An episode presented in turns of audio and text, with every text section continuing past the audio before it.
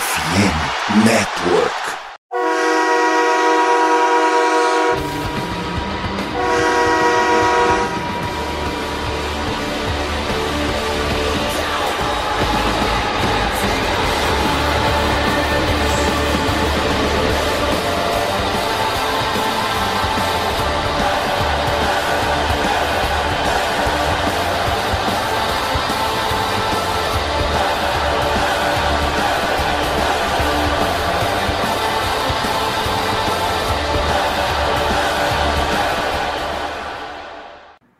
Fala, torcedor do time mais amado, mais querido. E voltamos a ser o mais sofrido do Brasil, dos Estados Unidos, do mundo. Estamos falando do Dallas Cowboys. Sejam bem-vindos a mais um podcast do Blue Star Brasil. E repararam na minha voz mais aveludada, mais bonita, não tão bonita quanto a aparência do nosso querido Vinícius, mas um pouquinho melhor do que estava antes. Isso porque eu estou de microfone novo, e antes de falar qualquer coisa, eu queria agradecer a todos os apoiadores que contribuem, que apoiam aqui o, o Blue Star Brasil. Sem eles eu não teria. É, não só eu, né? Como o, a, nós aqui não teríamos conseguido fazer esse investimento de conseguir um microfone novo e, e melhorar a qualidade do podcast, da, do, do conteúdo que a gente entrega. Então, muito obrigado para todos vocês. Se vocês. Se você por acaso se interessar em fazer parte do, do nosso Apoia-se. É, o link está na descrição do podcast. Ou é só você entrar no navegador do seu, do, do seu computador, do seu celular, do tablet e colocar apoia.se barra Brasil.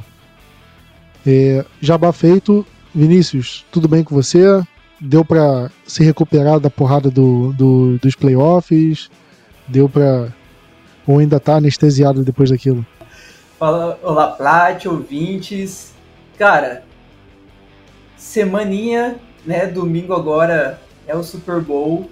E falar, ah, queria muito que o Cowboys tivesse, tivesse nessa partida. Eu acho que eu estaria um pouco mais feliz durante essa semana se, se nós estivéssemos para jogar domingo. Mas ainda bem que deu para passar um tempinho sim. E feliz, não feliz, mas na expectativa de que vai que, por alguma razão maluca, Dallas Cowboys apareça aqui no Brasil, não é mesmo? Eu ia falar sobre isso, né? A notícia da semana aqui no, do nosso podcast, no podcast não, do mundo da NFL aqui no Brasil, é a confirmação do jogo da, da, da NFL aqui no Brasil já tinha sido feita algumas semanas atrás, ou até meses, e mas agora o, o time que vai jogar aqui, né, revelaram que vai ser o Philadelphia Eagles, né, o, vai ser o time mandante, ou seja, qualquer time que que vá que vai jogar contra o Philadelphia Eagles fora de casa, né, qualquer time que o, o Philadelphia Eagles receba na sua casa em, na temporada de 2024 está apto a, a jogar no Brasil. Né, se eu não me engano, o Panthers e o Jaguars não podem, porque eles já vão fazer um jogo internacional nessa, tem nessa temporada de 2024. Né? Acho que o, Panthers vai jogar na Alemanha o Jaguars vai jogar em Londres. Então acho que esses você exclui. E aí sobram vários outros times, né? Tem o Packers, tem o, o Steelers, aí tem os três da NFC Leste, né? E o Dallas Cowboys está incluso. Né? O Twitter do o quarterback, né? É, é, conseguiu a informação de que o Cowboys e o Packers estariam na frente para ser um, é, o time que vai jogar contra o Philadelphia Eagles no Brasil. E vamos aguardar. Eu acho, Vinícius, que seria. É, acho que a gente não precisa nem falar do, do lado bom do Cowboys jogar aqui no Brasil, né? Primeiro que todo mundo vai querer ver, né? Acho que Blue Star Brasil vai estar lá com certeza. É um jogo do Dallas, uma oportunidade única para a gente ver um jogo do Dallas no nosso país. Né? Eu, por exemplo, moro no estado do Rio de Janeiro, então é, não preciso nem pegar um avião se eu quiser, né? Eu posso até ir de ônibus. E, e mesmo para você que não mora no Rio de Janeiro, não mora em um estado perto de São Paulo, é, o custo que você vai ter vindo para São Paulo para assistir um jogo é muito menor do que você teria indo para os Estados Unidos, né? Isso que eu estou falando do é, é, de custo de, ah, de passagem, hospedagem, ingresso lá, mas ainda tem aquela outra burocracia que é tirar o visto, né? É, E, e, e mais essas burocracias. Por exemplo, o Vinícius que mora em Cuiabá, se ele quiser ir para os Estados Unidos, ele tem que tirar o visto. Só que o visto que ele tem que tirar, ele não consegue tirar em Cuiabá. Ele vai ter que viajar para uma outra cidade para tirar o visto. Ou seja, ele vai ter que vir para o Rio de Janeiro, ou vai ter que ir para São Paulo de qualquer jeito, ou vai ter que ir, acho que é para Recife, que é outro lugar que tem que consegue tirar o visto. Então, põe mais uma viagemzinha, põe mais um dinheirinho aí para você ver. Então, sendo em São Paulo é muito bom. E ainda tem o um, um lado bom, Vinícius. Acho que se o Dallas jogar contra o Eagles aqui no Rio, no, já tô falando até no Rio, se ele jogar aqui no Brasil contra o Philadelphia Eagles, o Cowboys não vai para Filadélfia mais jogar, né? Sem, isso porque o Cowboys perdeu os últimos dois jogos que jogou na Filadélfia. E vindo jogar contra o Eagles aqui, que seria um campo neutro, seria uma vantagem, vantagem maravilhosa, né? Tipo, a gente vai ter nosso jogo em Dallas, um, um clássico da divisão. A gente ainda vai ter nosso fator casa e eles vão perder esse fator casa deles num jogo que é importantíssimo, que na data de hoje, né, começando de fevereiro, semana antes do Super Bowl, é, hoje o Cowboys e o Eagles são os favoritos para ganhar a divisão em 2024. Então, você chegar na temporada de 24, o Cowboys tem um jogo em casa contra o Eagles, fazendo valer seu mando, e o Eagles não ter esse jogo contra o Cowboys, é uma vantagem, né? Totalmente, totalmente. Acho que até por isso é meio complicado de acontecer esse jogo aqui no Brasil, dessa, dessa rivalidade de divisão. Mas, cara, eu concordo totalmente contigo. É, ter, se acontecer isso, para Dallas é ótimo, porque a gente sabe a dificuldade que é enfrentar o Eagles lá na Filadélfia, ainda mais, né, jogo contra, contra esses caras, e a gente, como você disse, a gente já perdeu os últimos jogos lá, e é sempre basicamente isso, né, uma derrota, derrota nossa na casa deles, e a derrota deles quando jogam em Dallas. Então, pra gente seria ótimo um campo neutro, provavelmente com mais torcida do Cowboys aqui no Brasil do que Eagles. Fora o resto da galera que odeia o Eagles muito por conta do técnico e coisas assim do, ti do tipo. Então, assim, pra gente seria perfeito. Pois é.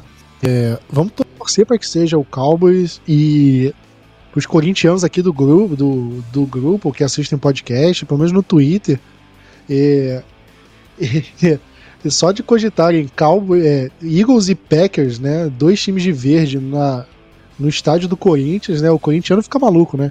Então, se você é corintiano, torça para o Cowboys ir para o é, jogar no Brasil, porque aí você pode até fazer um Miguel, Vinícius, de, de, se o Corinthians não quiser que joguem de verde, né? Você bota o Eagles de branco, o Cowboys de azul e, e tá ok, né? É, no, no, no pior do. Válido, né? né, você, você evita um problema ali no, no time mandante, ali no time da casa. então torçam para o Cowboys vir para o Brasil. Né, você, corintiano. Mas vamos falar um pouquinho. A gente vai falar desse podcast é, do nosso B, BSB Awards. Né, se você não sabe o que é isso, todo ano a gente faz uma votação fazendo a gente recapitula a temporada inteira, elege os nossos melhores, os piores, quem surpreendeu, quem decepcionou. Né? A gente faz um apanhado geral da temporada. Né? A gente esperou a, o Cowboys primeiro encerrar a temporada, né? ver até onde ia chegar nos playoffs, e pelo visto não chegou longe, né? E como foi um baita de um baque, né? A gente teve o podcast falando do, do da partida e tudo mais. A gente deu uma semaninha para respirar, para absorver tudo que estava vindo tudo que veio, para ver mudanças, inclusive juntar notícias, porque a gente vai falar da, da, mudança de coordenador defensivo, né? Dan Quinn saiu, e agora o que, que o Cowboys vai fazer? Será que tá indo pro lado certo? Será que não tá? É. E vamos começar falando por isso, Vinícius. É, a gente esperava que pudessem acontecer mudanças, porque o Cowboys acho que sofreu sua derrota mais vergonhosa dos playoffs, assim, na história, talvez, né? Acho que possivelmente entre as três piores, né? Aí eu, eu não sei de todas as eliminações do Cowboys nos playoffs para falar, mas da forma que foi assim, foi, foi terrível. E, e eu tinha visto no Twitter um comentário, cara, é, é, é o Cowboys vai mesmo passar pela por uma eliminação vergonhosa como essa e ninguém vai pagar o pato, não vai mudar nada, vai manter como se estivesse tudo bem. É, e de fato o Cowboys queria que mantesse, ficasse tudo bem, né? Porque o Cowboys hum, decidiu, optou por manter o Mike McCarthy. E aí eu acho que a decisão foi muito mais do bolso do Jerry Jones do que do próprio Jerry Jones. É, eu acho que o Jerry Jones pensou: ah, se eu demitir ele agora, eu vou ter que pagar vou ter que pagar o salário dele pro ano de 2024 inteiro, só tem mais um ano. Então, ele conseguiu ir para os playoffs três anos, vou dar mais um ano para ele. Se ele for bem ganhar o Super Bowl aí, renova, aí faz o que, o que quiser. E se não chegar longe, já tá acabando o contrato mesmo, o contrato vence e eu vou atrás de mais uma pessoa.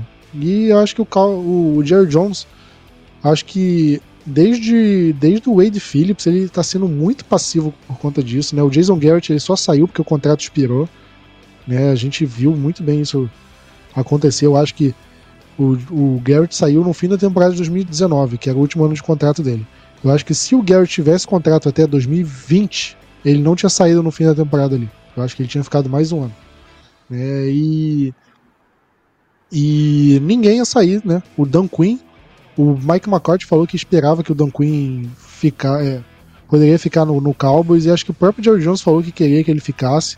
Se ele não recebesse nenhuma oferta para ser técnico principal de nenhum time, ele ficaria.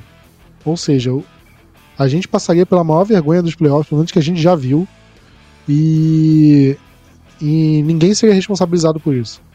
Só que nosso querido amigo Washington Commanders contratou o Dan Quinn para ser o coordenador, o técnico principal deles.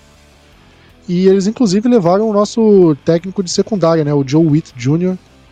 É, Vinícius, a gente tem muitas coisas boas a falar do Dan Quinn, é verdade, e coisas ruins, assim, principalmente nessa última temporada. É, seu sentimento como torcedor, você tá feliz ou você tá triste com a saída do, do Dan Quinn? Cara, é complicado tentar ter certeza de qual é o, o, sentimento, porque a gente ainda não tem uma a reposição, né? Hoje a gente teve entrevistas de do Mike Zimmer, acho que a gente nem comentou sobre isso, né?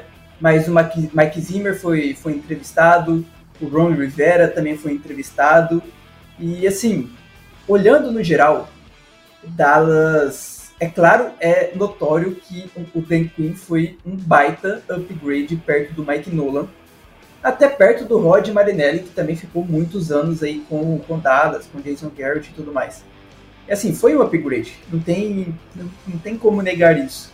Só que a gente estava tendo problemas crônicos que não foram arrumados, né? É, que não só do ano de 2023, mas de, de outras temporadas.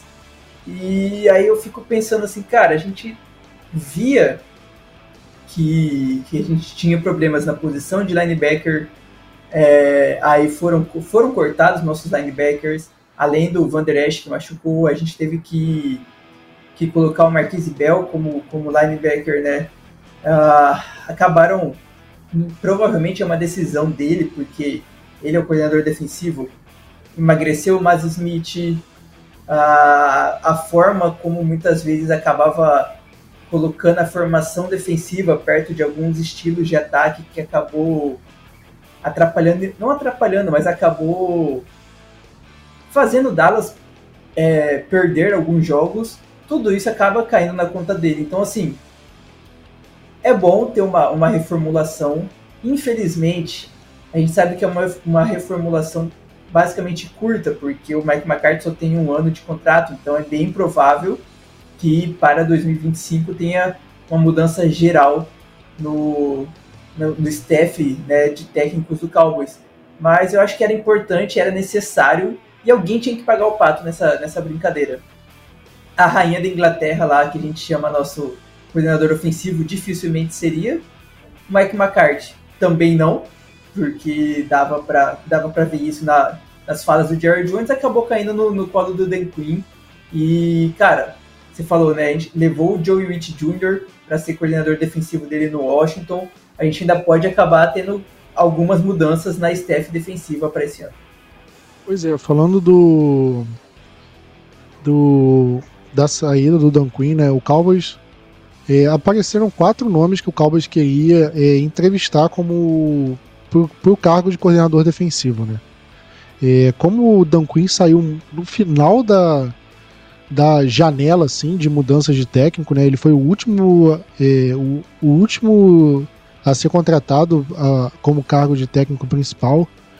Então acho que todos os, é, os grandes nomes de coordenadores defensivos assim disponíveis no mercado já, já tinham sido escolhidos, né? O Vic Fangio, por exemplo, o Eagles já foi atrás, né? Então já tinha alguns nomes assim. E E aí o Cowboys tinha quatro nomes, né? É o Mike Rivera, que era técnico do Commanders, né? Foi demitido agora. O Mike Zimmer, que era técnico principal do, do Minnesota Vikings até 2021, acho que foi a última temporada dele. O, o Joe Witt Jr., que agora foi é, aceitou o convite do Dan Quinn para ser coordenador defensivo lá no, no, em Washington. E o Arden Durd, né? Que, Aiden Durd, que é o nosso técnico de linha defensiva. E o Cowboys queria entrevistar todos eles para ser é, para o cargo de coordenador defensivo. Só que o Joe Witt Jr. aceitou a oferta antes de, de fazer a entrevista. Então, os nomes que a gente sabe são esses três. Né? Pelo que o pessoal falou, parece que o, o Mike Zimmer estava despontando como favorito dos três. É, não sei a que pé anda, eu sei que o, o Zimmer fez a entrevista foi nessa segunda-feira, né, Vinícius? Eu acho, dessa semana. Foi hoje. Foi. Não, o Zimmer foi hoje à tarde. Tá. Na terça, no caso. Isso, isso que eu ia falar. Pro pessoal que não tá aqui no podcast, é. na tarde dessa terça-feira, de, dessa semana. E. Enfim. É, acho que o Cowboys toma a decisão até o fim da semana. Possivelmente o podcast vai ficar datado como sempre, né? Acho que como a gente está gravando o podcast na terça-feira, na quarta ou na quinta, no máximo, vai sair o resultado e a gente vai ficar com a informação desatualizada. Mas entra nas nossas redes sociais que você vai ter informação correta lá, mais atualizada. Então, é... Vinícius, eu não sei qual é o seu favorito, mas dos nomes aí, eu achei o nome do Mike Zimmer um nome bem interessante, porque ele não foi bem assim. O, a reta final dele no, no Minnesota Vikings não foi tão boa né? Acho que já estava uma situação desgastada. Mas se você pega a, o período dele total, assim, no, no Minnesota Vikings, se eu não me engano, ele entrou em 2013, 14, por aí, ficou até 2021. É, ele teve uma sequência de defesas muito boas lá, né? Com Harrison Smith, com com o Anthony Barr, né, que veio para cá, teve, eu tô esquecendo os jogadores ali da de, de defesa que teve um que veio para cá também em 2020, foi horrível mas já estava em fim de carreira. Acho que Sheriff. o Sheriff Floyd também. Sheriff Floyd até tá na nossa comissão técnica. Isso. Mas que teve mais. É, tinham, obviamente tinham vários jogadores ali. Então, eu acho mas que eu... ele, ainda mais ele como. Ele já tem experiência como técnico principal, né? Do mesmo jeito que o Dan Quinn. E ele é um cara que, para quem não sabe, ele já trabalhou em Dallas. Ele, ele era eu não sei se era coordenador defensivo, mas ele trabalhava na comissão técnica da, do lado da defesa em 2003, 2004, quando o nosso técnico era o Bill Parcells. E aquela. Se você pega aquela comissão técnica lá, você vê a quantidade de, de, de nome ali. O Todd Bowles era daquela comissão, o Sean Payton. Enfim, muitos nomes ali sa é, que saíram de lá e viraram o técnico principal e estão até hoje aí na, na NFL, né? E mas enfim, é um cara que o, o Jerry Jones já conhece, então acho que isso pesa né, na, na decisão. Então eu acho que ele desponta como favorito. Não significa que vá ser contratado. E em minha opinião pessoal, eu acho que seria o melhor é, o melhor fit ali pra, pra gente. É, eu acho que é um cara veterano, é um cara que pode ajudar é, a nossa defesa a evoluir. E eu espero que mantenha assim. É, se você pega é, os números, eu já falei dos, do, dos números deles, né? E acho que é, tem toda tem, é, tem uma chance da, da defesa ser melhor do que a do Dan Quinn. E é aquilo, cara, se for melhor, eu acho que ele vira candidato a ser técnico principal caso o Mike McCarthy saia. E se ele for mal, é possivelmente é, a, a chance do Cowboys ir longe com a defesa indo mal não é muito alta. E ele indo mal, aí eu acho que vai pra vala tanto ele quanto o Mike McCarthy e tudo mais, e aí monta a comissão técnica do zero. E só para registrar aqui, Vinícius, que o, o Dan Quinn, assim que chegou no Commanders, ele falou que o, o Eric Bieniemy, né, que é o, era o coordenador ofensivo deles lá no, em Washington, que foi o coordenador ofensivo do Kansas City Chiefs, né, quando eles ganharam dois Super Bowls e tudo mais ele foi liberado para procurar outro cargo. Não sei se ele foi demitido ou foi só tipo, ah, é, você está liberado, procura aí outro emprego, enquanto. É, eu colocaria ele em qualquer área da vida, tipo assistente de técnico principal, é, coordenador do jogo terrestre, qualquer bosta assim no nosso. Mas para manter ele na comissão técnica. Que dependendo, cara, você pode dar uma chance para ele porque, ah, ele foi mal em Washington, mas peraí, quem não foi mal em Washington, né? É, por, aquela comissão técnica de Washington em 2013, a, a comissão técnica de 2013 do, do Washington Vinícius, que tinha Sean McVay, Mike McDaniel, Kyle Shanahan. É, pega o Washington em, 2002, em 2013 e vê a, a, o recorde dele. E aí ninguém ali presta. Horrível. Né? Acho que o Matt LaFleur também era daquela comissão técnica, então. É, e mal no. Bob no é, exatamente. E mal no, no, no Commanders é, é, a regra, não é a exceção. então acho que não dá pra gente se basear por, em relação a isso. Mas. Vi, você, você também. O Zimmer é seu preferido? Você tem outro nome? Algum nome que nem saiu ainda? Como é que você. Quem que você gostaria que assumisse o cargo em Dallas? Cara, eu, eu concordo com você. Eu acho que o Zimmer acaba sendo a melhor opção, visto que é uma posição meio que tampão para um ano e depois disso a gente vê. Então, assim, dificilmente Dallas conseguiria tirar algum, né, algum coordenador, algum técnico de posição que está despontando em algum outro time e puxar ele para CDC do nosso, sabendo, o cara, o cara sabendo que, tipo, a, é dificilmente ele terá dois anos de contrato com Dallas, sabe? Então, assim, tem que pegar. Acaba, a, acaba sobrando a opção alguém que é mais antigo, que está fora do mercado, não, estava fora do mercado no momento, que acaba sendo o Mike Zimmer. É, eu imagino que dificilmente o, o Mike Vrabel aceitaria vir para como coordenador defensivo. Acho que ele quer a posição de, de right coach. Então eu concordo com você. Acho que o Zimmer é a melhor opção. É, algum teve, teve muitos bons anos da sua defesa em Minnesota. Ah, posição de linebacker, ele focava muito, né? Teve o Bar, teve Eric Kendricks por bom tempo, uma boa dupla de, de linebackers. E, cara, concordo muito com você com o Eric Bienemi. Tira, tira o Brian Scottheimer, joga o Bienemi para ser coordenador defensivo, deixa uma carta só com responsabilidade de, de red coach, sem precisar chamar jogada, sem precisar fazer mais nada. Cara, testa, tá ligado?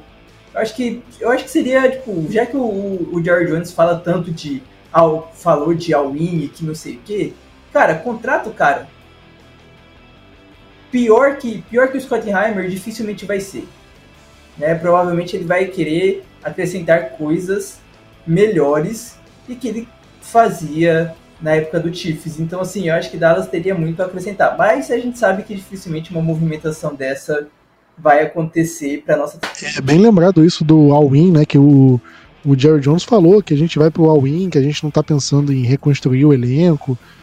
E quero ver, quero ver, porque é, tudo que o Cowboys fez nos últimos anos foi longe de ir pro All-In. Né? Acho que a maior agressividade que o Cowboys fez foi trocar duas piques de meio de draft pelo Stephon Gilmore e pelo Brandon Cooks. É, se isso é all-in, tipo, pô, eu não sei o que, que é all-in. É, foram movimentações boas, eu acho que foram válidas, mas, pô, disso aí para um all-in é, é, complicado.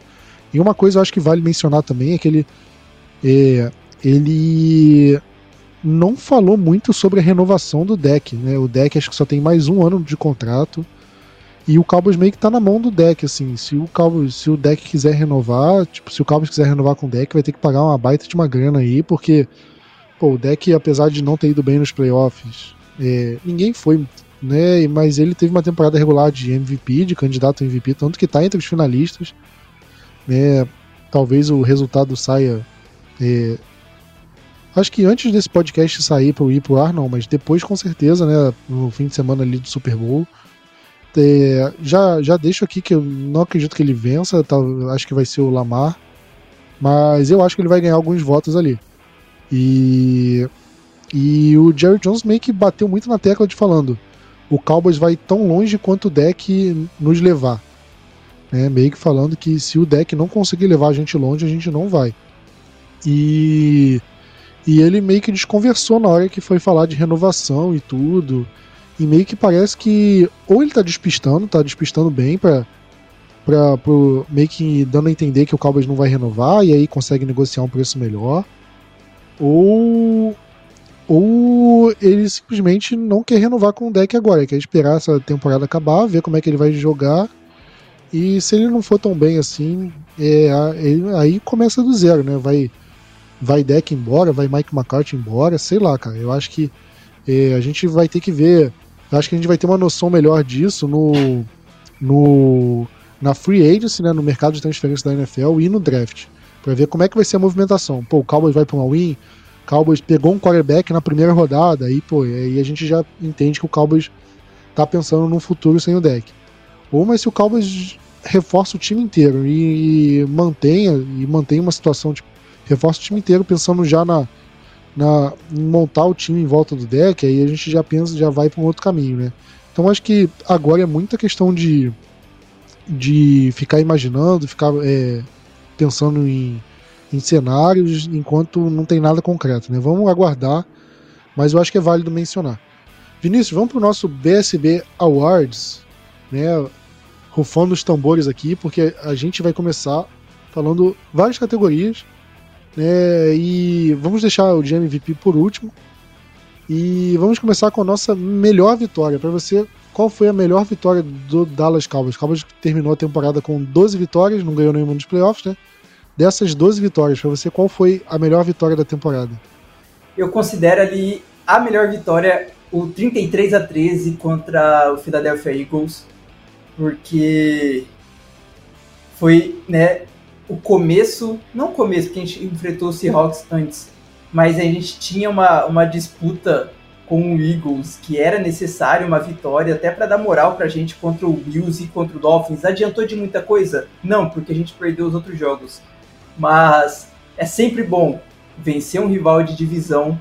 No final das contas, ajudou essa vitória para a gente ter pego uma posição melhor né, e para a gente vencer também essa divisão.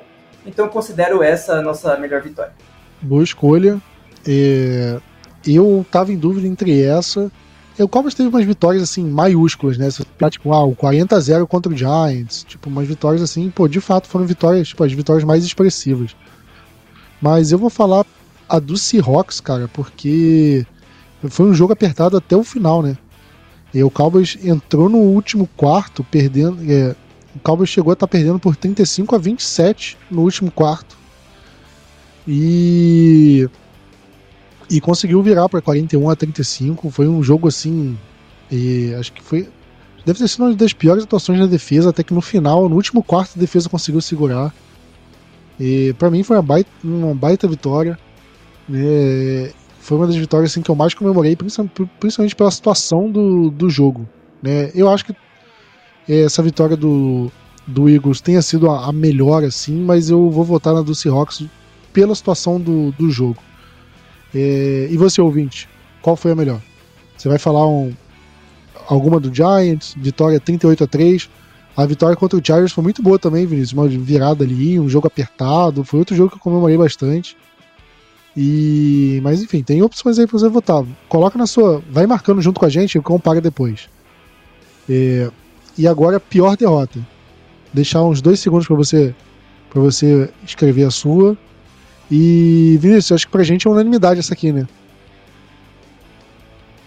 Totalmente. Acho que nem precisa, nem precisa elaborar muito. E olha que é, até os playoffs a, a, gente ia ter uma boa discussão aqui entre o jogo contra o Car, o jogo contra até o, o jogo contra o Cardinals pode até ser, né? Foi até uma derrota bem ruim assim, nada deu certo. O Cardinals foi um time horrível, mas eu acho que se se a gente desconsiderasse playoffs, a gente ia estar debatendo aqui se foi contra o 49ers ou contra o Buffalo Bills. Né? Foram duas derrotas assim muito pesadas fora de casa.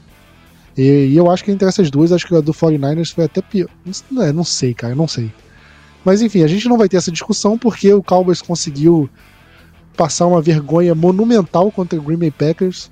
E aí você vê o placar, ah, 48 a 32, só duas posses de bola. É, é olhar hoje, se a gente olha hoje o placar e não como é que foi a partida, como se não tivesse se não tivesse 27 a 0 no, no, no meio, no, quase no fim do segundo quarto, né? Como se não tivesse 48 a 16 em um momento da partida.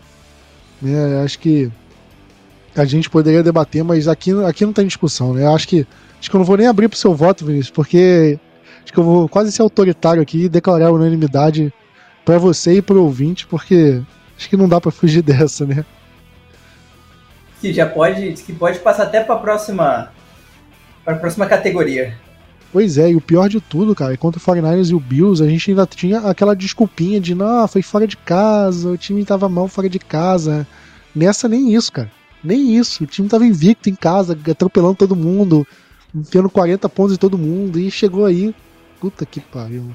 Vou nem falar desse jogo, senão vou. vou, vou Vou. Volta o xingamento tudo. Pois é, vai voltar tudo que tava no último podcast. Se você quer ouvir xingamento desse jogo, ouve o podcast 240. ai, ai.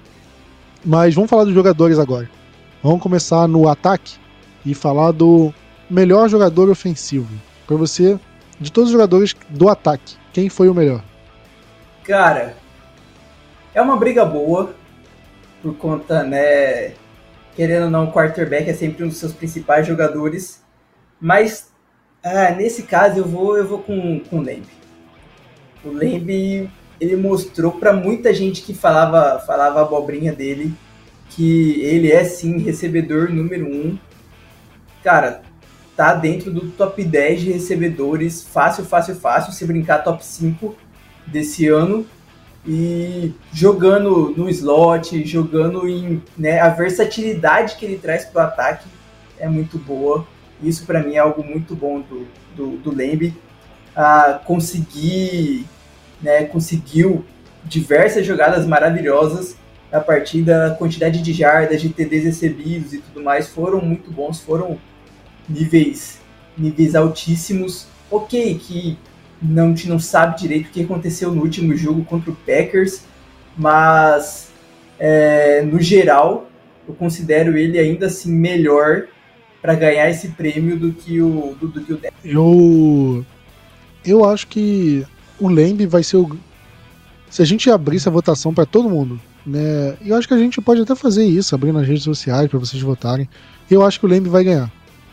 Mas eu acho que vale mencionar o Jake Ferguson, que foi muito bem.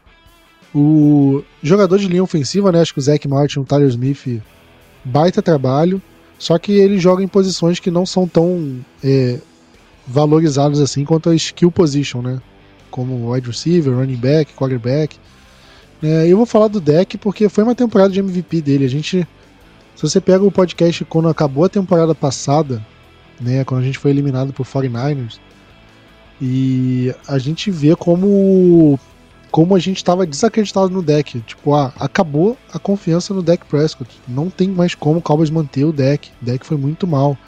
E todas as críticas naquele momento eram válidas. Né? E o deck, essa temporada regular, ele deu a volta por cima. Né? Ele fez uma temporada regular é, muito, muito boa. Muito boa. E eu acho que é, todo time da NFL quer um quarterback que fez a temporada regular que o deck fez essa temporada. E obviamente, ah, você tem um, um Patrick Mahomes da vida, todo mundo quer um Mahomes, beleza. Mas é, pega o Chicago Bears. Você acha que ele, ele, não gostaria que o QB que ele fosse pegar no draft, o Justin Field, tivesse uma, uma temporada de Dak Prescott de 2023? Eu tenho certeza que eles gostariam. Né? Se você falasse pro, pro, pro pro Commanders. Olha, o quarterback que você pegar na pick número 2 vai ter quatro temporadas igual o Dak Prescott. Você acha que eles pegariam ou você acha que eles iriam atrás de outro? Eu acho que eles iriam com certeza. Né? Então eu vou votar no deck. Eu acho que foi uma ótima temporada dele. Acho que é, se o Cowboys não foi longe nos playoffs, não foi por culpa dele assim específico. Eu acho que o Cowboys teve muitos maiores muitos problemas maiores que o deck naquela partida. Né? Então, não, eu acho injusto você simplesmente botar a culpa. Ah, o Cowboys não foi longe por causa do deck e é isso aí. Eu acho que não. É, então, meu voto vai ser no deck. E mais. Enfim, aberto a debate. Acho que é totalmente discutível. Mas, pior jogador ofensivo, Vinícius. Eu acho que tem alguns assim que a gente pode falar. E eu vou falar um que eu acho que tem que ser ele, para mim. que é o Schoolmaker. Eu acho que ou é o Schoolmaker ou é o, o Edoga. Eu acho que é, eu acho que não tem como Cara. não ser um dos dois e entre os dois eu acho que eu vou no Schoolmaker porque pô, ele tipo, além de ter sido uma escolha de segunda rodada, cara, ele foi muito burro, ele é muito burro também. Teve um jogo contra o Eagles que ele pô, ele correu a rota antes da, da end zone e a gente, numa quarta descida, e a gente teve um turnover on downs ali. Nos playoffs, uma jogada era para ele sair de campo, ele ficou em campo para ganhar mais duas jardas. Cara, é, puta que pariu, cara. Eu tenho raiva de jogador burro. Acho que mais do que jogador ruim é jogador burro. E. Mas enfim, meu voto é no Schoolmaker. E você, Vinícius? É, concordo. assim, o Edoga também foi ruim? Foi. Mas por tudo que, que acaba sendo o Schoolmaker, né, cara? A gente já tava com um grupinho muito interessante e com uma capacidade de elevar o nível já alta né, desse, desse grupo pro, pro ano de 2023 e mesmo assim a gente foi lá e ainda draftou um Tyrande que para mim foi sem necessidade total. Então assim, o cara que é segunda rodada, que não conseguiu mal ser segundo Tyrande, né, o seu, seu primeiro reserva ali, ficou brigando sempre com o Peyton Hendershot. Então, cara, é, é ele. É facilmente o, o pior jogador ofensivo desse ano para mim por conta de todas essas questões. Ok, o. É, vamos passar para outro tópico, né? Acho que tem mais o que falar sobre isso não. É... Melhor calor ofensivo, né? É... Aqui, os jogadores válidos. Difícil falar, hein? Porque a gente tem o próprio Schoolmaker, né? A gente tem o jogador de linha ofensiva Assim Richards, o running back Dulce Vaughn e o wide receiver Jalen Brooks e o guard TJ Bass. É... Vinícius, acho que desses aí é meio que uma briga ali por baixo, né? Quem foi menos mal, assim, porque não teve tanto destaque. Ah, é, totalmente. e aí meu voto é facilmente no TJ Bass. Pois é, eu vou por ele porque é, ele foi um bom reserva ali na, na, na linha ofensiva. Ele chegou a jogar na semana 14 e 15, quando apareceu do banco. Ele, na semana 18, o Tyler Smith estava fora, então ele jogou como titular. Não foi assim maravilhoso, mas foi um bom jogador. Né, o Jalen Brooks, eu acho que quando jogou ainda foi ok, mas ainda parecia. Ele ainda se mostrou muito cru. E o Dulce Von, apesar do, da pré-temporada assim maravilhosa, né, um monte de coisa que ele tinha, né, e a gente não viu mais muita coisa dele. E pô, o Tony Pollard indo mal, o Rico Dowdle indo mal, e ele não conseguia ficar ativo, né? Então acho que é difícil. Eu vou falar no TJ, no TJ Bass também. Tem o Hunter Loop, que eu esqueci de falar. Ele ainda foi é, jogou praticamente todas as partidas, mas teve um fumble ali na linha de uma jarda, acho que na última, única vez que ele conseguiu é, ficar ativo, né? E pelo amor de Deus. É, eu acho que é isso. E tem o, o Brandon Aubrey, né? Acho que como a gente não tem uma lista de melhores jogadores do time de especialistas, né? É, não sei se a gente pode encaixar o Brandon Aubrey na defesa, no ataque. Mas se fosse no ataque, seria ele unânime, né, Vinícius? Concordo. Fácil, fácil. É, então, acho que deixa aqui. É, você considera o Aubrey como um jogador ofensivo ou defensivo? Acho que defensivo não, mas se fosse ofensivo, seria ele. Então vale a menção honrosa aqui, porque a gente, a gente que bobeou aí não, não tinha um. Não tinha um, uma categoria só pro Brandon Aubrey. Né? É, e agora, surpresa no ataque, Vinícius. Quem o jogador que você não dava nada no começo da, da temporada e te surpreendeu? Eu não, eu não esperava nada. Mas eu acho que eu vou citar nessa surpresa de ataque o Tyron por conta de idade avançada. É, é até sacanagem falar idade avançada para ele, né? Porque ele não é tão velho assim ainda. Mas por idade, o, a quantidade de jogos perdidos por conta de lesão e coisas assim do tipo é, Dallas basicamente fez um acordo com ele para ser o último ano de contrato dele, né? Essa de 2023. tanto que ele é free agent, é free agent agora. E assim, eu achei, eu tava aguardando o momento que, que ele perderia muitos jogos nesse ano, né, no, em 2023, na temporada, e a gente teria que fazer modificações, colocar o Tyler Smith de left tackle e coisas assim do tipo, e sendo que não foi tão preciso esse tipo de movimentação. Teve alguns jogos ok, mas muito menos do que estava sendo comum do Tyron Smith, e ele continuou jogando num nível de All Pro fácil, fácil, fazendo uma ótima dupla com seu irmão Tyler Smith. É, para mim, assim, é o melhor lado da nossa linha ofensiva com os dois juntos e saudáveis. Olha, dos jogadores que eu vou falar que me surpreendeu, assim, positivamente, óbvio. É, o, o Jake Ferguson teria que assumir o rojão por, pela saída do Dalton Schultz.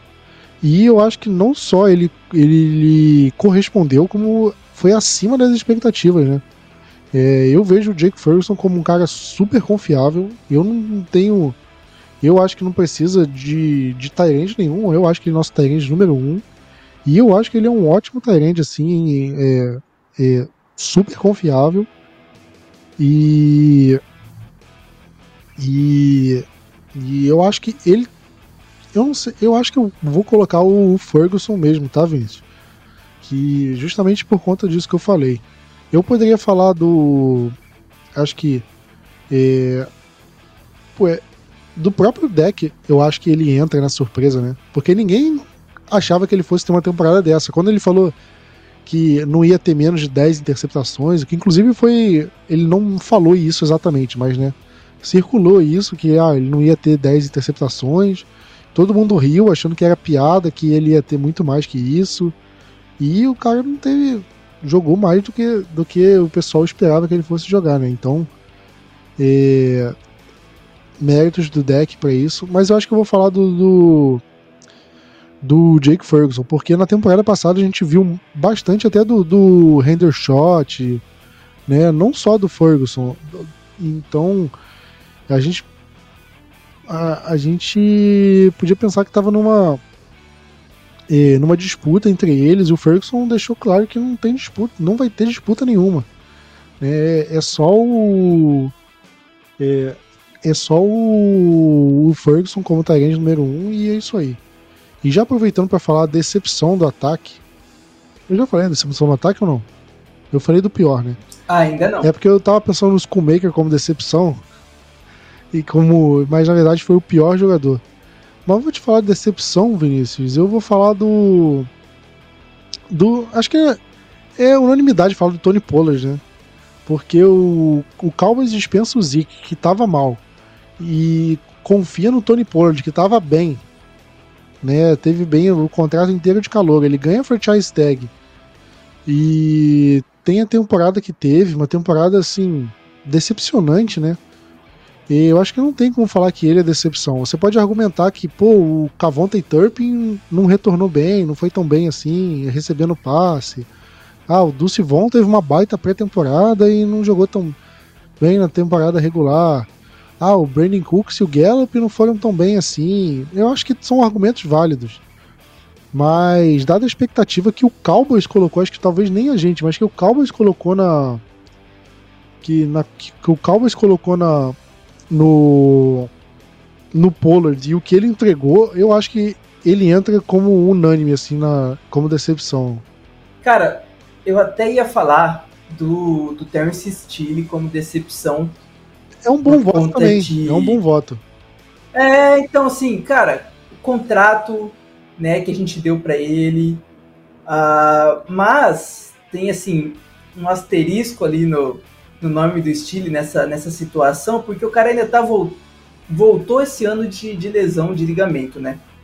Então acaba ainda dando um pouco de assim, como todo mundo fala, fala que acho que tem que é o, o melhor a partir do segundo ano pós lesão que o jogador fica né, tipo, melhor, digamos assim. Então, eu quero esperar a temporada de 2024 para para poder ter uma certeza sobre, sobre o Steele, mas eu acho que ele também deu uma decepcionada nesse quesito, mas entendo muito o seu voto do Puller e concordo também. Ok, seguimos, seguimos. É, melhor jogada ofensiva. Cara, melhor jogada ofensiva. Pesquisando. Aquele, aquele touchdown do Lamb em cima do Lions que a gente tava que o deck deu foi para trás dentro da, da nossa endzone. Eu, eu, eu olhei que ia acontecer um safety ele, ele consegue sair, faz um passe gigantesco pro Lamb. O Lamb deixa o. Não lembro se era o corner, se era o safety do, do Lions no chão e acaba correndo sozinho e já chamando no, no final do. No final do, do campo, ele já tá chamando a galera para comemorar junto. Eu acho que pela partida em si, mas também pela jogada plástica que foi, eu fico com, com essa daí. Eu votaria no mesmo que você, mas só para não dar unanimidade aqui no podcast, né, eu vou falar o touchdown do Lamb contra o Miami Dolphins. Que eu acho que foi uma baita jogada e foi uma baita jogada individual do Lamb. Né, acho que nesse jogo contra o, o Lions foi mais ou menos ele receber e ir passeando ali para a end zone. No jogo contra o o, o Dolphins não, ele teve que fazer todo um trabalho ali. Mas isso tudo é só uma argumentação boba para não dar unanimidade, porque eu acho que o voto correto é o seu mesmo. Mas. É, quem lembrar de outra jogada bonita aí que comente, jogada de.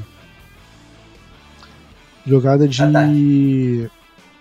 De ataque, tá? Enfim, quem lembrar de alguma jogada dessa de ataque, pode comentar.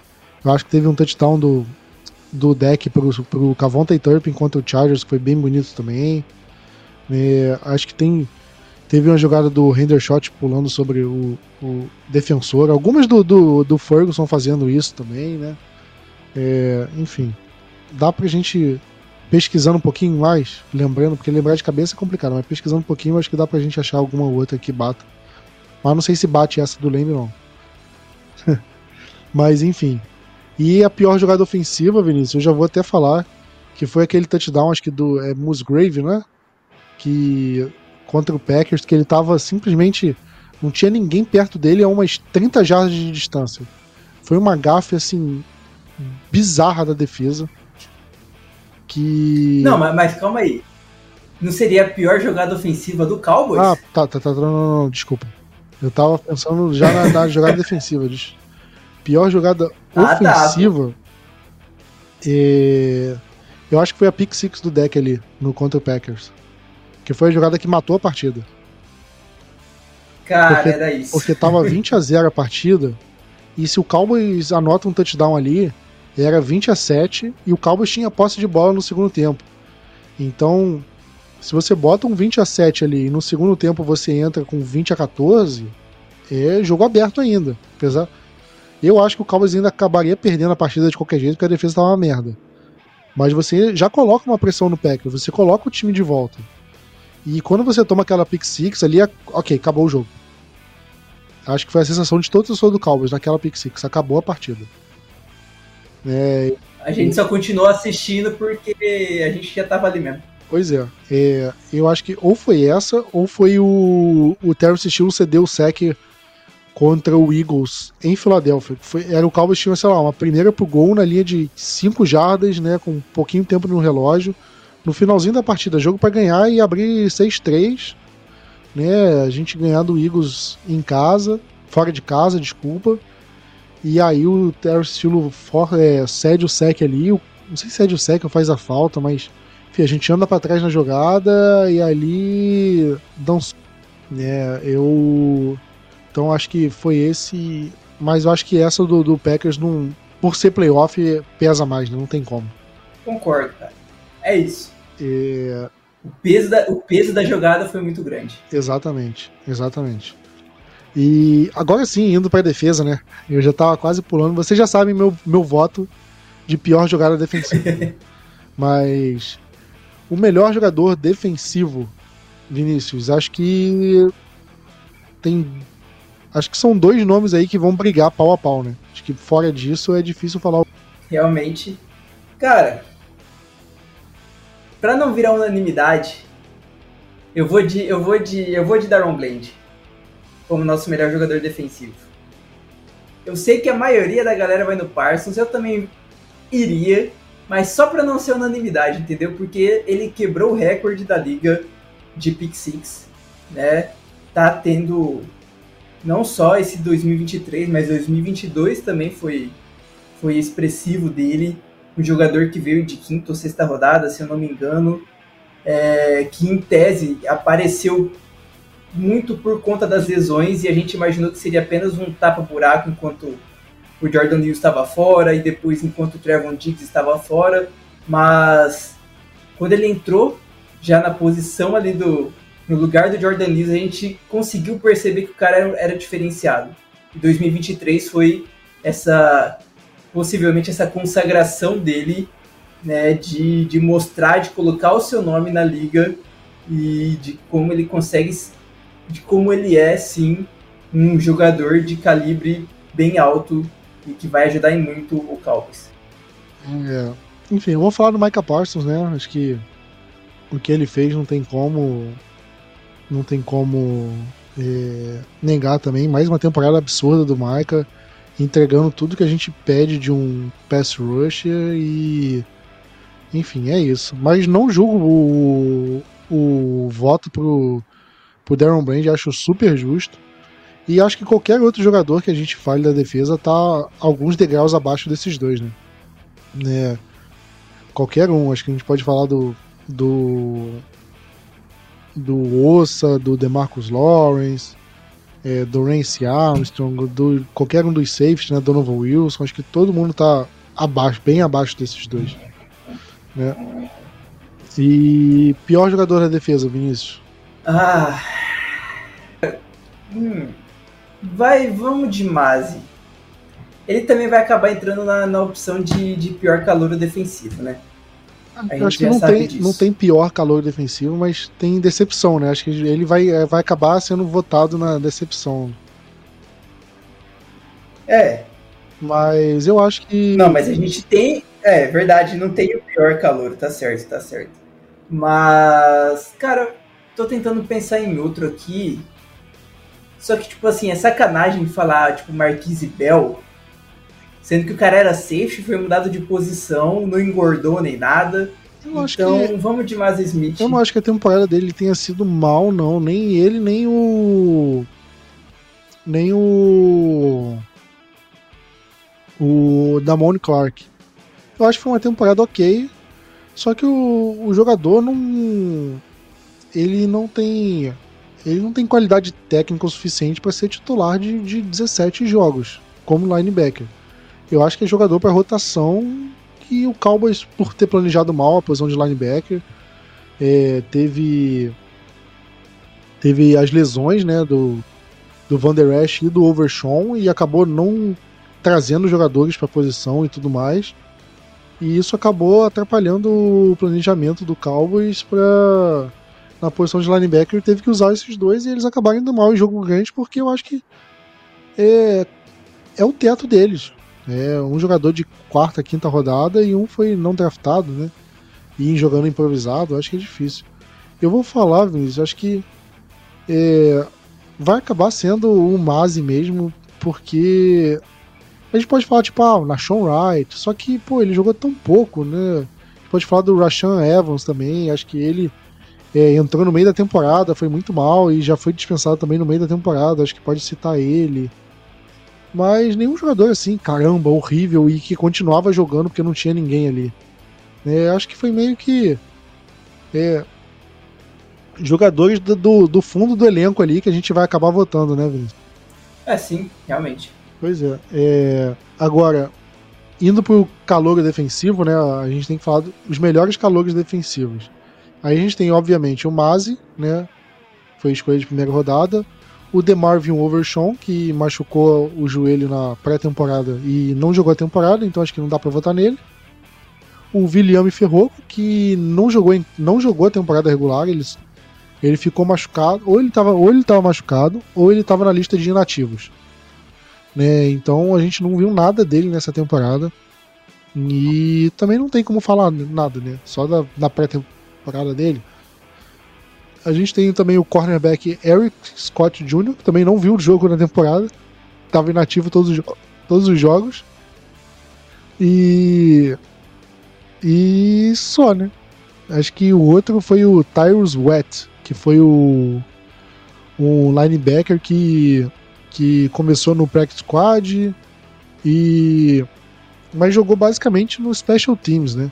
E aí, Vinícius, por, por falta de opção, o Mazi vai ser o, o melhor calor defensivo, né? Porque não tem outro jogador.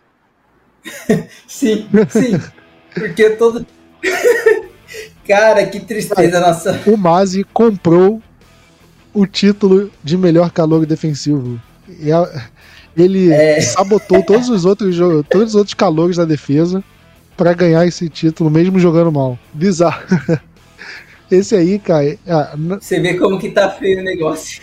Pô, é, pra você ver como a nossa classe foi mal, assim, essa temporada. Né? Porque a gente foi falando do ataque e aí não teve nenhum jogador de impacto, né? O Schoolmaker, segunda rodada. O Assim Richard já foi. Vai, sei lá, quinta, sexta rodada e basicamente não jogou. Né? A gente tem o Dulce Von, o Jalen Brooks também, que mal jogaram. E você vê, cara, nossa classe não contribuiu praticamente nada nesse ano, nossa classe de draft. É, a gente, eu espero que o Mazi, é, dessa classe, eu, eu espero que evolua para a próxima temporada e se torne um jogador minimamente útil. O Mazi e o DeMarvin Overshawn. O Schoolmaker não sei. E ainda que evolua, né, ele tem a, a tem o Ferguson roubando todos os snaps. É difícil ele se destacar a ponto de ganhar muitos snaps. Eu acho que o Maz e o Overshawn são os que mais têm chance de brilhar assim.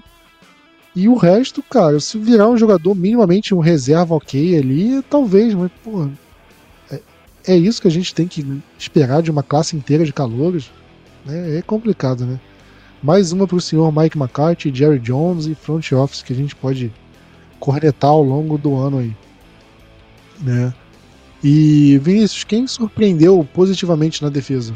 Cara, Jordan Lewis. Pra mim Ótimo foi uma voto. baita surpresa. Ótimo voto, eu não tava pensando Hã? nele. Cara, e eu vou te falar que assim, ele teve uma, uma lesão complicadíssima, né? Que é a lesão de Liz Frank no pé, se não me engano foi isso o nome. E quando começou a temporada de 2023, por conta dessa lesão, não dá nem pra falar a idade, porque ele não é tão velho assim. Né? Ele tá. Nem sei quantos anos ele tem. 28. Mas, né, tipo, minha idade não é tão velho. Vou ter que puxar a sardinha nesse momento, então assim, ele não é tão velho, mas pelo que ele estava mostrando antigamente, é, Dallas precisava fazer um pouco de reformulação nesse grupo de, de corners, né? A gente tirou Anthony Brown. E ele começou mal também, que... né? Ele começou a temporada meio abaixo, sim, assim, e foi melhorando ao longo dela. E teve diversos momentos importantíssimos na nossa defesa durante algumas partidas. Então, assim, era um cara que eu não esperava. Para mim, ele seria o reserva, porque em condições normais de temperatura ambiente era para ser Diggs Gilmore e o Darren Bland. Então, para mim, ele seria o primeiro reserva de níquel, né? Ou jogando, dependendo de como fosse a, a formulação da defesa. Mas só isso. Então, já estava esperando para ser o Jordan Lewis reserva e jogou, ficou de titular, jogou para mim muito bem e dependendo ainda renovava. Eu acho que é um cara que, se tiver a oportunidade de renovar um aninho ali, um contrato não muito alto, vai nele sem medo, mano. Porque pelo que ele entregou, vale a pena. E é um bom voto para surpresa, Vinícius. Eu vou falar. E vou falar outro jogador que eu acho que merece o voto, tá? Nosso querido Juan E. Thomas. Porque o Cowboys entrou nessa, nessa temporada com aquele trio de safety, né? O Donovan Wilson, o Jaron Curse e o Malik Hooker. E meio que, ah, safety estamos bem, estamos fechado. O Cowboys renovou com os três, né? E não sei o que. E o Juani Thomas, um cara que não foi draftado, jogou tão bem assim. Se bem que ele entra como, como calor, não? Ou ele já estava antes? Olha aí, olha aí. Pesqui, pesquisa aí, Vinícius, enquanto eu tô. Enquanto eu tô falando. Mas. Ele é um cara que. Que. É, veio como safety assim do nada. E, pô, dado os três jogadores que a gente estava é, cotando, assim, que tinham ido bem na temporada de 22, ele conseguiu seu espaço ali.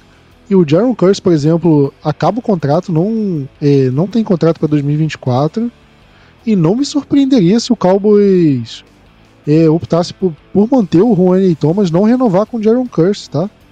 Então eu acho que é um jogador que tem um potencial e ele é um cara novo. Ele tem 23 anos. Né? Meu Deus do céu, o cara nasceu em 2000. E. Cara, ele é segunda nista só, né? Aqui tá falando que ele só jogou em 2023, então. Ele, ele, saiu do. É, não, é que, é que 2000, 2022 ele ficou só no, no PS nosso. Tá, tá, ok. Então ele não é calor. Ok. Não, não é. Tá. O Maz Smith ganhou, ganhou o prêmio. Inacreditável. Mas. Enfim. Senão ele ganhava. Na primeira temporada oficial dele, na primeira temporada real dele, ele fez isso. Então eu acho que é um cara que me surpreendeu. Mas acho que o Jordan Lewis, acho que vale o prêmio. É, é, acho que tem outros jogadores também. O, o Dorance Armstrong teve uma, uma temporada assim surpreendente. O Ossa, né? O. O. O próprio Darren Bland também teve uma temporada surpreendente. Enfim. Mas eu, eu vou nele. Eu vou no nosso querido Juanier Thomas. E agora, decepção na defesa, Vinícius. Acho que é a nossa unanimidade o Mazi, né? Sim. unanimidade fácil. Pois é, porque jogador de primeira rodada, né? É, o Cowboys precisava parar a corrida, então botam, é, pegaram o defensive tackle, o gordão, né, o cara mais forte, vai parar a corrida. Aí o Cowboys emagrece ele e ele vai mal. Bizarro. E eu estou começando a me traumatizar com o jogador de linha defensiva do de Michigan. Porque os últimos dois que eu me lembro foram Cara, ele e o nosso querido. Não só de defesa. Você sabe de onde o Luke Schoonmaker vem, né? Também é de lá, mas. O Jordan Lewis é de lá, então, então acho que dá pra. É o outro jogador ali, Falando... por isso que eu falei é. linha defensiva. Mas. Boa, boa. Mas, enfim, eu acho que o, o Jordan Lewis. Que o Jordan Lewis é a terceira rodada, eu acho que fez valer a escolha e tudo. Mas, enfim, esses dois de Michigan aí, pelo amor de Deus, o Cowboys caiu no golpe. Pelo menos a, a, pelo que a gente tem de informação até agora, o Cowboys caiu no golpe legal com esses dois. Puta que pariu. É, enfim, melhor jogada defensiva, Vinícius. Você tem cinco pick six do Darren Bland, é só você escolher um. Cara, eu fico com a pick six em cima do Commanders. Eu acho que essa foi a que quebrou a o recorde, recorde né? É isso. Enganado, né? Você tem a do. E assim, não. Não, fala, fala. Não só do recorde, mas foi acho que a pick six que eu menos achei que seria pick six. Porque ele teve que quebrar uma, uma, uma, quantidadezinha de tackles ali que eu falei assim, cara, vai cair, vai cair, vai cair, e conseguiu sobreviver e quebrou o recorde, entendeu? Tipo, então não só pela, pela em si, pelo recorde, mas também pela dificuldade, acho que foi a mais difícil dele. Eu concordo. Ele teve a pick six contra o Giants na primeira semana, que foi uma bola que meio que caiu no colo dele, né? É...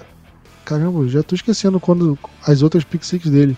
Teve uma contra o Panthers, e teve uma contra o Rams. Agora esqueci onde foi a última. Contra o, P... contra o Patriots? Contra o Jets? Foi um dos dois. Mas. É o tipo de coisa que eu não consigo lembrar. Nossa, eu esqueci, mano. A memória aqui já tá ficando. Pior que quando eu era novo, eu, eu sabia de cabeça todas as coisas. pergunta o jogo do Botafogo de 2006, 2007, eu vou te falar tudo. Agora ficando velho, dançou, mano. Já vai, passa um mês aí e já esqueci tudo. Não lembro nem, lembro nem que eu almocei ontem. É, a vida de adulto é, é, complicado. É, mas enfim, eu vou falar dessa do Commanders porque não tem nenhuma jogada de defesa assim que foi mais impactante como essa. Foi no Thanksgiving, foi uma baita jogada, como você falou. Quando ele interceptou ali, não parecia que era uma pick six né? E ele conseguiu fazer toda aquela jogada se transformar no pick six. E teve aquela narração, a narração gringa foi maravilhosa nessa. Se você procurar o vídeo. E foi uma jogada que eu não vi ao vivo porque faltou luz aqui em casa. Olha que beleza. Mas, enfim, vai, valeu a pena. Valeu a pena pela partida. Queria eu que faltasse luz e o Cowboys ganhasse todos os jogos. Ou faltasse luz e eu não assistisse o jogo de playoff nenhum. Acho que seria mais feliz. e pior jogada defensiva, eu já dei o meu spoiler, né, Vinícius? Acho que você. Não sei se você vai falar alguma outra, mas. Cara, pode para mim pode ser qualquer TD absurdo que a gente tomou do Packers nessa partida de playoffs. Esse jogo do Packers, acho que se você fizer um top 5 assim de jogadas de piores jogadas da defesa do Cowboys na temporada, pelo menos três são desse jogo contra o Packers. Eu acho que você vai achar alguma jogada perdida do no jogo contra o Cardinals, que eu lembro que teve umas corridas lá feia pra cacete que a gente tomou. E. Ou alguma coisa de, de, do Bills ou do 49ers. Mas esse jogo contra o Packers foi pior, cara. Foi uma jogada de humilhação, assim. Eles indo pra uma quarta descida que nem precisava. O jogo 41 a 16, eles indo pra quarta descida, anotando touchdown. Puta que pariu. Eu senti como se estivesse tomando um soco na cara. Humilhante. É, Cowboys fazendo isso com o torcedor. E agora, Vinícius, em reta final, seu melhor técnico. E aí pode ser tanto o Mike McCarthy, o Schottenheimer, o Dan Quinn, que são os técnicos, técnico principal, técnico de posição, como técnico de, de ataque e defesa, no caso, o, o, o John Fessel, que é o técnico de special teams, ou pode ser técnico de posição também né? Pode ser é, técnico de running back, técnico de, de wide receiver, pode ser qualquer um. Para você, quem foi o melhor técnico do Dallas Cowboys na temporada? Ótimo, ótimo. Cara, para mim, Lunda Wells, que é o nosso técnico de tight ends, né? Eu acho que Tirando o, Scott, o que aí é muito mais culpa da ruindade do jogador do que qualquer outra coisa, ele conseguiu, ele já está em Dallas desde 2020, né, na posição, então assim, ele trabalhou com Dalton Schultz, trabalhou com o Blake Jarwin, se não estou enganado, você vai lembrar melhor isso do que eu. Então trabalhou com esses dois tarentes que fizeram bons boas temporadas no Cowboys conseguiu fazer um bom trabalho com Jake Ferguson, com Peyton Hendershot e com o Sean McKeon no, no, em 2022 e continua fazendo um bom trabalho com jogadores que em tese não seriam muito considerados é, para muita gente um, um, bom grupo de Tyrants. Mas os caras estão conseguindo, o cara tá conseguindo fazer um bom trabalho com jogadores que, que foram escolhidos é, abaixo no draft, ou nem eram, ou nem foram escolhidos, que é o caso do Peyton Hendershot, se não estou enganado, e tá transformando num dos melhores grupos, ao meu ver, da liga. Tá no top da metade para cima de melhores Tyrants. Então ele tem muito crédito quanto a. Eu, eu vou falar, cara, eu acho que pode ser. Não, eu vou falar do Al Harris, que é o nosso técnico de defensive backs, técnico de secundária, né, basicamente né? Porque o Cowboys é, já vinha tendo uma já vinha tendo uma evolução com o Trevon Diggs, com ele como técnico de secundária, né? A gente já tinha visto o Trevon Diggs deixando de ser aquele jogador meio 8 ou 80, ou consegue interceptação ou cede uma recepção de 50 jardas. E a gente perdeu o Trevon Diggs nessa temporada, bem no comecinho. A gente perdeu o CJ Gooden. Tudo bem que o CJ Gooden não joga muito na defesa. Mas a gente viu como o Darren Bland evoluiu né, essa temporada. É, você falou do Jordan Lewis, que teve uma boa temporada, e sim. É, Stephon Gilmore teve uma boa temporada, os safeties né, tiveram uma boa temporada, o Ronnie Thomas né, se destacou. Né, então eu acho que a secundária foi um ótimo trabalho, um ótimo trabalho assim, individualmente. Teve um jogo contra o, o Packers que eu acho que foi uma exceção assim da secundária, porque a secundária de uma forma geral ela jogou bem na temporada regular. E, e eu acho que você pega o jogo contra o Packers, não foi é, culpa dos jogadores assim individualmente, foi culpa do esquema de defesa. Eu acho que a responsabilidade é, é muito mais focada no Dan Quinn, no Mike McCarthy em si, pelo esquema que a defesa, como o Cowboys foi preparado para o jogo do que na forma como o Al Harris, por exemplo, treinou os jogadores individualmente. É, então, meu voto vai para o Al Harris como melhor técnico da, do Cowboys em 2023. Agora, pior técnico, Vinícius, eu vou falar do.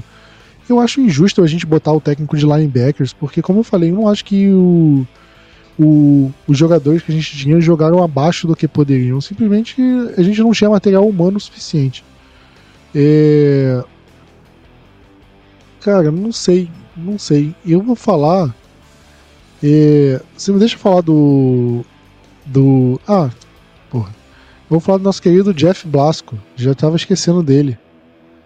É, isso foi um de técnico de posição. É né? esse, pô. É, é, porque, tipo, eu não acho que o ataque foi mal para você falar o Schottenheimer. Tipo, o Cowboys terminou com um recorde de 12-5. Acho que não dá para falar do Mike McCarthy. É, a defesa foi bem a temporada inteira. Tipo, a gente pode falar por conta de um jogo específico que foi, obviamente, o mais importante, mas acho que de uma forma geral, o técnico que foi pior assim foi o nosso técnico Jeff Blasco, técnico de running backs e coordenador do jogo terrestre. Olha, vou até repetir o cargo dele. Ele é técnico de running backs e coordenador do jogo terrestre, ou seja, o jogo terrestre do Cowboys em 2023 passou na mão desse, desse cidadão. E eu preciso falar como é que foi o nosso jogo terrestre nessa temporada. Né? O Tony Pollard foi uma decepção enorme.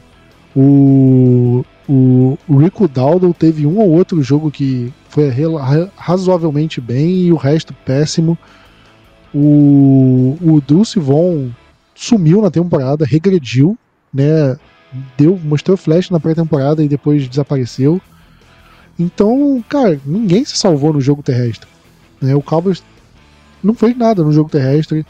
Os running backs foram muito abaixo, né? Tanto que a gente se o Cowboys amanhã, Vinícius, falar, tipo, vamos trocar todos os running backs do elenco. Você ficaria triste? Não, eu também não ficaria triste. Ah, beleza, não tem problema.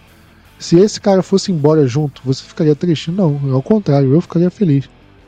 Então, eu acho que esse é o cara que foi o pior técnico na temporada, considerando a temporada regular inteira, tudo, temporada regular, playoff. Eu acho que você pegar como um todo é ele.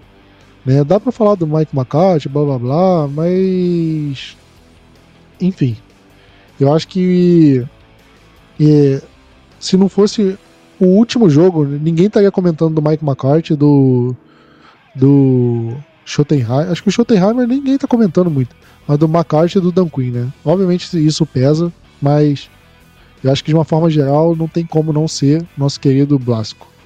E você, Vinícius? Cara, concordo por conta de tudo isso. O eu também não, eu não gosto do Scott McCurley de técnico de linebackers, mas o que ele ganha de, de potencial humano é muito mais complicado do que o, o que o técnico Jeff Blasco ganhou. Então, assim, cara, renovou com o Pollard, trouxe o Vong, tinha o Malik Davis, tinha o Dowdle. Então, nenhum deles conseguiu jogar bem. O Pollard no final conseguiu ainda pegar mil jardas, beleza, mas cara, só, né? Pô, foram mil jardas, mas não foram aquelas mil jardas comemoráveis do Pollard, como a gente imaginava que seria para esse ano, depois do que ele mostrou pra gente em 2022. Então, concordo com você nesse, nessa, nessa categoria de pior técnico. Ok, agora o último e derradeiro prêmio para o nosso MVP. Se você quiser dar para um técnico, dar o prêmio para alguma outra algum outro fora dos jogadores, acho que até pode dar. Mas seu prêmio para MVP, o MVP do Dallas Cowboys em 2023, Vinícius. Cara, eu fico com o Lembe. eu acho que dificilmente vai sair de Lembe ou deck. Quem sabe o Parsons. Mas o que o Leme mostrou, como já citei no, no começo do podcast para falar sobre ele, para mim acaba colocando ele nessa posição para ser MVP do time, mesmo o deck também fazendo uma baita, uma baita temporada. Bom, eu rasguei elogios pro deck, assim, na temporada regular e tudo. Eu acho que tem que ser o deck. Acho que o prêmio jogador mais valioso, o que, que o deck fez ao longo da temporada, eu acho que no fundo, no final, no final, é, acaba sendo o quarterback e, e, eu voto no deck. E mas e você, ouvinte? Você concorda com a gente? Você discorda? É, a gente pode, a gente vai colocar a lista. Vocês podem votar, vocês podem comentar com seus votos é, e comparar com a gente, né? Acho que a discussão é válida. Eu acho que tem uma ou outra unanimidade aqui entre a gente, que talvez seja unanimidade com vocês, mas. É, tem outras que a gente. É, é, debatível, é discutível, a gente pode conversar sobre isso. E quero muito saber a opinião de vocês também. Pode ser que a gente tenha esquecido, Vinícius, uma super jogada muito absurda que aconteceu no meio de alguma, de alguma partida e a gente tenha esquecido, né? E alguém lembrou. Normal, normal. Pois é. Então, vamos ver o que vocês têm para falar pra gente e a gente vê. Mas é isso, considerações finais? Não. Que, que seja uma, uma melhor temporada pra gente e que a gente tenha logo. Eu esqueci de falar isso quando você estava falando sobre o, o, podcast ficar datado. É muito possível que o Jerry Jones, só de sacanagem, faça, faça a divulgação de quem é o nosso coordenador defensivo no sábado, no domingo de manhã, um negócio assim que tá perto do Super Bowl e ele quer chamar atenção pro Cowboys. Porque o Jerry Jones gosta de fazer essa, essas brincadeiras. Então, não não não ache não se assuste, não ache surpresa se aparecer tipo durante essa essa época, né, durante esses dias a, a informação do nosso novo coordenador defensivo. Pois é. é... Aliás, é... Vinícius, Chiefs ou 49ers? Quem você quer que ganhe? Ah, Chiefs. Isso aí, eu também. Não quero 49ers passando a gente super bom, não. Mas. É isso! e, é, e é, rival, de, rival de conferência, pô. É exatamente isso. Não dá. Exatamente isso. Mas é isso aí, galera. Vamos ficando por aqui. Tamo junto, aquele abraço e Go Cowboys! FM Network.